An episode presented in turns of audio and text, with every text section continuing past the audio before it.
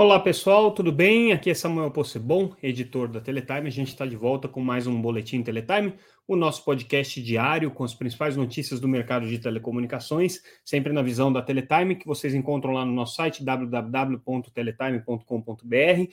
A gente é, todos os dias acompanha o mercado, então vocês são convidados aí para é, se inscrever, receber o nosso boletim diariamente no seu e-mail, ou também, se preferirem, seguir a gente pelas redes sociais, sempre como arroba Teletime News. É, nosso noticiário é gratuito e a gente está é, focado em telecomunicações. É, e aí hoje a gente tem um noticiário bastante amplo, com muitas notícias importantes aí do setor, é, e eu vou começar com é, talvez é, a principal notícia do dia, na verdade foi uma divisão de tarefas realizada pelo, pelo Conselho da Anatel, pelo Conselho diretor da agência, é, e aí o que eles fizeram foi dividir entre os diferentes conselheiros é, quais são os temas que cada um deles cuida como prioridade. Então, não quer dizer que os conselheiros só sejam é, é relacionados a esses temas, eles podem tratar de outros assuntos também, mas de qualquer maneira existem agora padrinhos para determinados assuntos. Né? E isso é importante porque são temas que são mais demandados é, pela opinião pública, pela imprensa, pelo Ministério Público, pelo Congresso Nacional, enfim. E aí cada conselheiro ficou responsável por uma tarefa.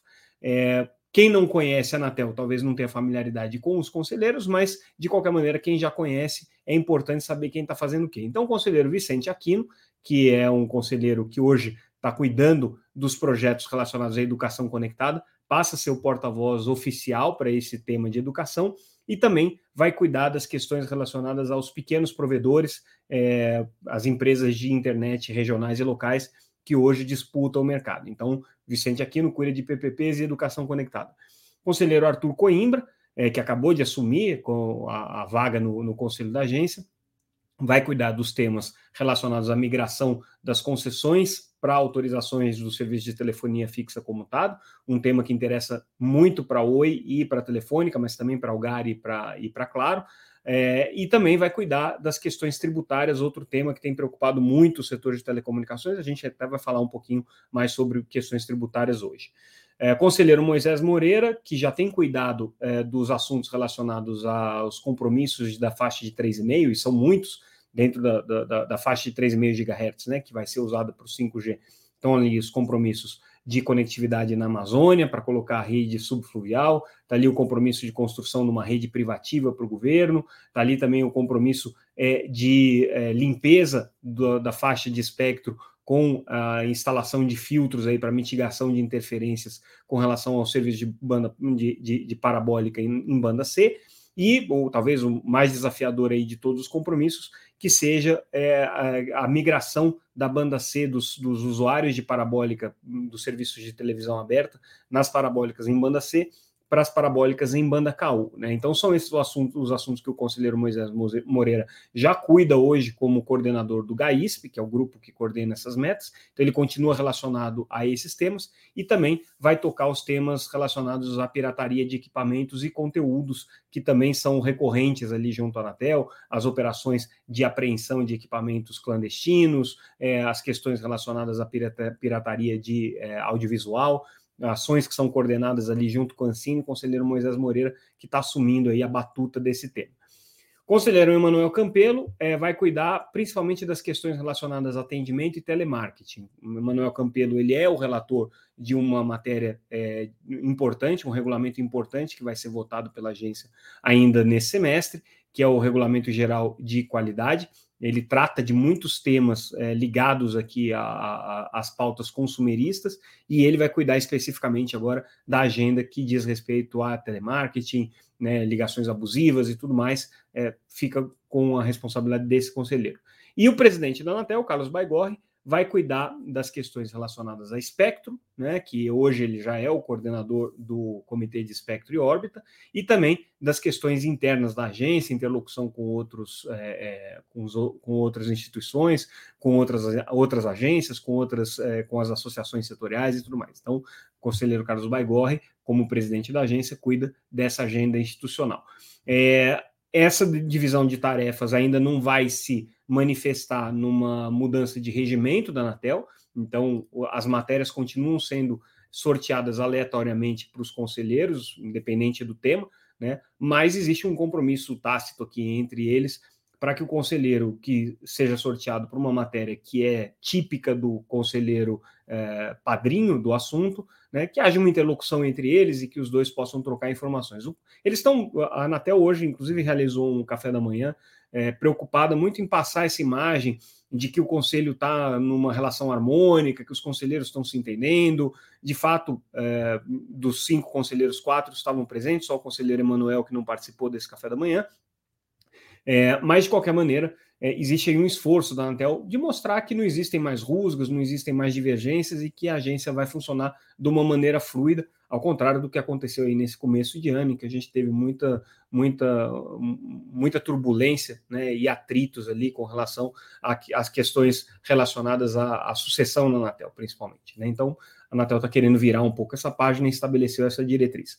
É, uma coisa que a Anatel colocou e que talvez não seja tão interessante assim do ponto de vista da transparência, a ver como que isso vai ser implementado, é a, a, vinculação de que os temas sejam tratados pelos conselheiros. Então, superintendentes da agência, que normalmente eram muito acessíveis, davam muita informação, participavam de eventos e tudo mais, é, para que eles possam participar, eles vão precisar passar antes pelo crivo dos conselheiros, então centraliza um pouco mais é, o poder no conselho diretor da Anatel. É, enfim, é uma coisa que pode dar certo, pode não dar certo. A Anatel já tentou essa, essa centralização em outros momentos, é, mas aí é, cabe aí aos jornalistas, né, buscar sempre a informação precisa, esteja ela disponível oficialmente ou se a gente tiver que buscar extraoficialmente, a gente busca também. A imprensa está aqui para isso e esse é um setor que tem essa vantagem, né? Conta com algumas publicações especializadas, Teletime entre elas, e isso, no meu ponto de vista, que cubro aí o setor já há 25 anos, dá uma transparência imensa para o segmento de telecomunicações, porque a gente, independente da vontade da Anatel ou da vontade das empresas, a gente está cobrindo o setor e trazendo informações a público que interessam ao próprio setor, à própria Anatel, e interessam ao interesse público em geral. Mas, enfim, é, feita essa minha digressão em defesa do jornalismo, eu tenho certeza que a Anatel vai continuar colaborando muito com o jornalismo independente, como sempre colaborou. É, a gente segue para as pautas que foram colocadas, inclusive, nesse café da manhã. Uma delas a gente já tinha antecipado, olha aí, né? Jornalismo independente serve para isso. A Anatel pensando é, e trabalhando no sentido de levar para a União Internacional de Telecomunicações, a UIT, que tem a sua reunião plenipotenciária a ser realizada esse ano, em setembro, entre setembro e outubro, na Romênia. Então a Anatel está pensando em levar uma proposta para que é, a UIT assuma né, uma discussão no sentido de regular as constelações de satélites de órbita baixa e média. Esse tema é super importante para o mercado de satélites, é super importante para questões de soberania nacional, é super importante para o desenvolvimento de novas tecnologias. Por exemplo, a gente está falando do Elon Musk, da Starlink, que é um empresário, um magnata da área de tecnologia, muitos é, qualificam ele como um gênio, um visionário, e de fato ele é um, um, um sujeito que inovou muito em todas as áreas em que ele atuou, mas o que ele está fazendo no setor de satélites é questionável em vários aspectos. Ele basicamente está ocupando é, o, a camada é, do espaço que a gente chama de camada é, de órbita baixa, né, que são as altitudes ali em torno de 800 quilômetros, com uma constelação gigantesca de satélites, sem que com isso é, ele deixe muito espaço para que outros atores é, possam colocar as suas órbitas é, é, nessa mesma altitude. Existem riscos de colisão, existem riscos de poluição é, visual e, e, também poluição espectral, né? existem problemas de acesso ao espaço para nações que hoje não têm tecnologia e que não têm é, empresas capazes de lançar constelações nessa faixa e que no futuro vão estar é, é, limitadas por um, um espaço congestionado. Né? E o Elon Musk não está muito aí para isso, tá? Ele está lançando os satélites dele, ele evita o máximo possível essa discussão sobre regulação do espaço. E, de fato, nenhuma agência reguladora no mundo tem um trabalho consistente com relação às órbitas baixas e médias. No, no, no ambiente das órbitas geoestacionárias, que ficam a 36 mil quilômetros de altitude, é, isso é muito regulado, né? Existem aí acordos de cooperação entre os países, coordenação entre os países, a OIT tem é, interferência nesse, nesse campo, é, os países decidem entre si quem vai ficar com é, determinada posição orbital, com determinada frequência. Isso é feito dentro de uma regra transparente, que todo mundo tem acesso e é bastante democrático. Todos os países do mundo têm condições de acessar o espaço na órbita geoestacionária, que é muito maior, porque está a 36 mil quilômetros de altitude, então né, o arco orbital aí é muito maior do que é, órbitas, é, é, órbitas baixas, é, em que o, o, o campo orbital é muito menor e o risco de colisão é muito maior. Então, é, a Anatel, confirmando aqui é, a informação que a gente tinha dado, Carlos Baigorre, presidente da agência, diz que sim, o Brasil está é, é, se movimentando no sentido de levar essa discussão para a plenipotenciária da OIT, que vai acontecer em setembro. Se o Brasil fizer isso, ele assume a liderança na discussão é, sobre temas é, regulatórios relacionados ao espaço, órbita baixa e média, o que me faz suspeitar que o interesse do Elon Musk nas visitas recentes ao Brasil não tenha nada a ver com conectar a Amazônia. Tá? Eu acho que pode até ser que ele tenha aí, de uma maneira altruísta, né, o interesse de levar conectividade na Amazônia, mas, enfim, é, o governo já tem programas de conexão na Amazônia por satélite, inclusive, gastou uma fortuna na construção do SGDC, e é um projeto que é, já tem é, uma operacionalização viabilizada com a Telebrás e com a Viasat, que é concorrente da, da, da Starlink. O governo está conectando a Amazônia com cabos subfluviais, gastando também mais uma quantidade bastante relevante de dinheiro para fazer esse, esse programa. É, tem outros programas de conectividade que são desenvolvidos especificamente para escolas. Então, o Elon Musk, se viesse, seria mais um a oferecer conectividade. Só que ele precisaria de um processo de licitação, teria que ter uma política pública especificamente desenhada para isso. Existem outras empresas que concorrem com a Starlink que poderiam oferecer a mesma coisa. Então, não faz muito sentido, não, não cola muito essa, essa história de que a Starlink está afim de conectar a Amazônia. Pode até ser que esteja. Mas o que realmente me faz desconfiar de que o interesse deles é outro é o fato de que eles sabem que o Brasil pode assumir o protagonismo nessa discussão sobre regulação do espaço, é um player importante, assim como, claro, os Estados Unidos, Europa, né? O Brasil tem poder de influência é, é, grande nas definições em âmbito regional, leva votos para as decisões é, dos, dos organismos internacionais, e aí, né, uma aproximação com o governo Bolsonaro pode ser uma boa maneira de fazer com que essas iniciativas do Brasil estejam mais controladas, né? E mais de acordo com os interesses da Starlink. Faz parte do jogo, faz parte do lobby internacional. Essa é a minha suspeita, é a minha análise sobre esse interesse repentino do Elon Musk no, no, no Brasil. O interesse do governo no Elon Musk a gente sabe qual é, né? Aliás, uma, uma frase que me foi dita é, por um, um, um, executivo do governo, né, um, uma autoridade é, do governo, é que o Elon Musk é o equivalente ao casaco de moletom do Facebook da Dilma. Né? A Dilma, para quem não se, não se lembra, em 2013 posou ao lado do Mark Zuckerberg usando um casaco de moletom do Facebook, foi muito criticada por isso, porque era um nada que só promoveu o Mark Zuckerberg. Não tinha nenhuma política ali por trás daquilo é, apesar do papo de que o Facebook ia fazer um projeto de conexão gratuita e tudo mais, enfim. Né? É, e agora, né, não existe muito projeto, mas saiu uma foto e um tweet, que é o mais importante nos dias de hoje, do Elon Musk ao lado do presidente Bolsonaro, né, comemorando um acordo que ninguém sabe exatamente o que, que vai ser. Então, é, fica aí a nossa análise sobre esse episódio e a notícia de que a Anatel, de fato, deve levar essa discussão para o IT em setembro.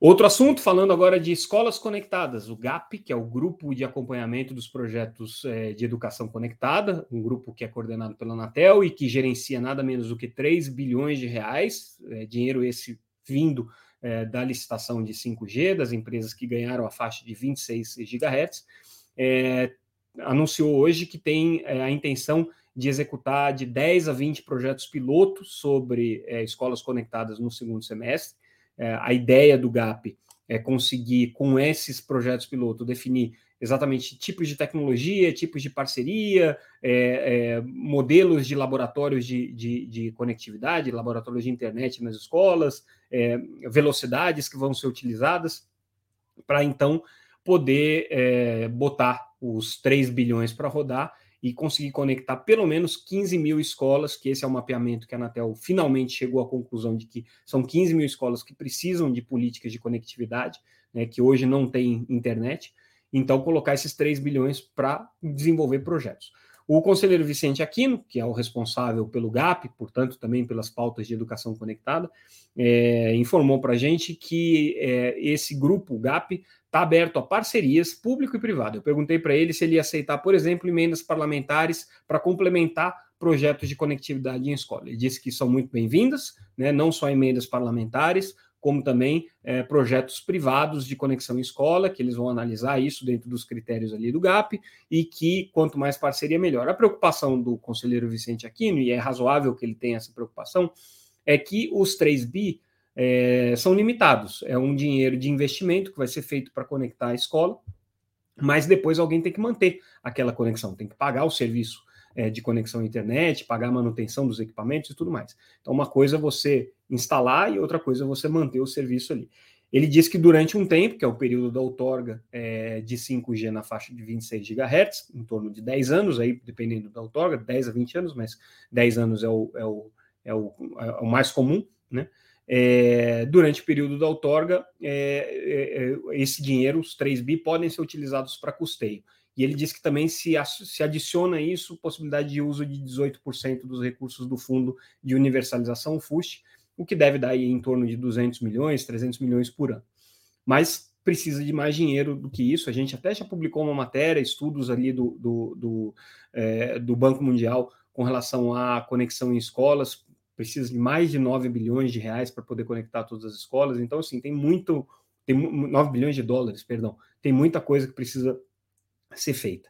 Né? E aí o, a ideia do, do, do GAP é fazer esses projetos pilotos para então começar a botar o dinheiro para rodar e os projetos para serem investidos aí. É, uma outra informação interessante, importante, quando o Carlos Baigorre, presidente da Anatel, assumiu a agência, ele tinha é, dado uma declaração que ele entendia que a Anatel precisava entrar no século XXI. Né? Hoje ele detalhou um pouquinho mais o que ele quer fazer. Ele quer abrir diálogos aqui é, com diferentes setores para entender de que maneira que a Anatel, com o arcabouço legal atual, pode atuar é, junto ao ecossistema digital. É, é uma pauta super complexa, porque a Anatel é telecomunicações, mas hoje a gente sabe que tudo que diz respeito à vida digital são serviços de valor adicionado que estão em cima das redes de telecomunicações e muitas vezes as coisas são indissociáveis. Por exemplo, quando uma pessoa sofre um golpe pelo WhatsApp, ou quando um conteúdo é, de é, audiovisual é distribuído de maneira clandestina ou de maneira pirata por uma rede de banda larga, ou quando você faz uma transação financeira por uma rede de internet. Tudo isso, que é nossa.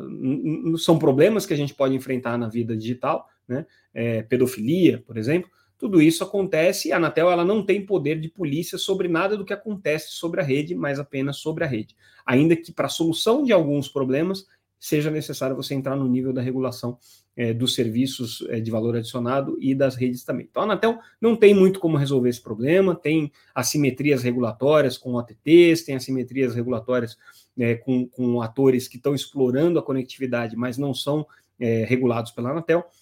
E aí é o que o Carlos Baigorre pretende, é abrir esse, esse, essa gama de diálogos aí com diferentes setores para ver o que, que, pode ser feito. O que, que eu desconfio que ele vai fazer? A gente ainda não tem certeza, mas assim, a minha desconfiança é que ele vai começar a preparar o ambiente para que no futuro, quando a gente tiver uma revisão dos marcos legais, inclusive a própria atribuição da Anatel, é, no futuro é, possa ser pensado uma maneira de você ter uma agência reguladora mais convergente, que integre também os serviços de valor adicionado e que tenha responsabilidade por tudo isso que acontece, todo esse ecossistema que acontece em cima da internet.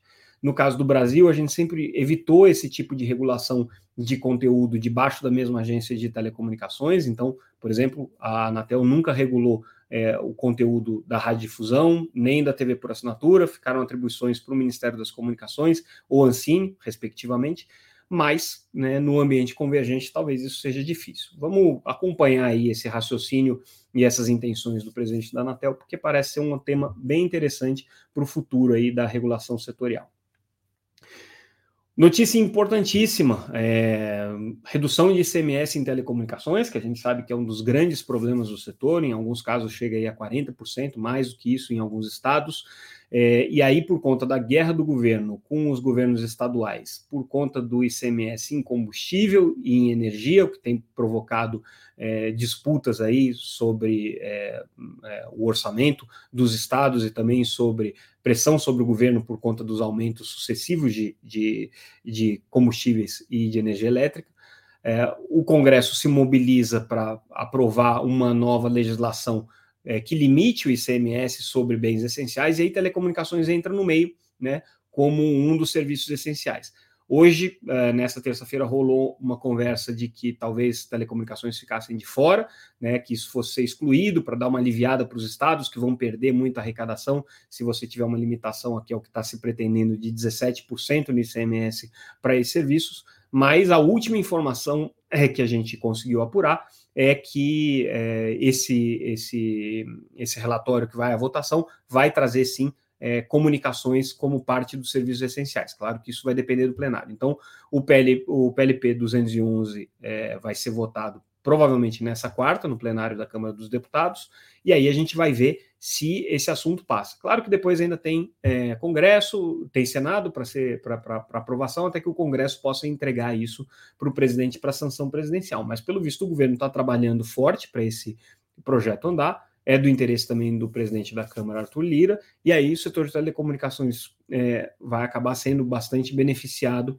com isso, se de fato acontecer. Lembrando que o Supremo, no final do ano passado, já tinha decidido, num caso relacionado às casas americanas, às lojas americanas, perdão, sempre troco, é, um, uma decisão que tinha já classificado com, com efeito, com repercussão é, ampla, né, telecomunicações como é, serviço essencial, por, portanto, não podendo ser taxado como serviço supérfluo por ICMS. Mesma coisa para a energia.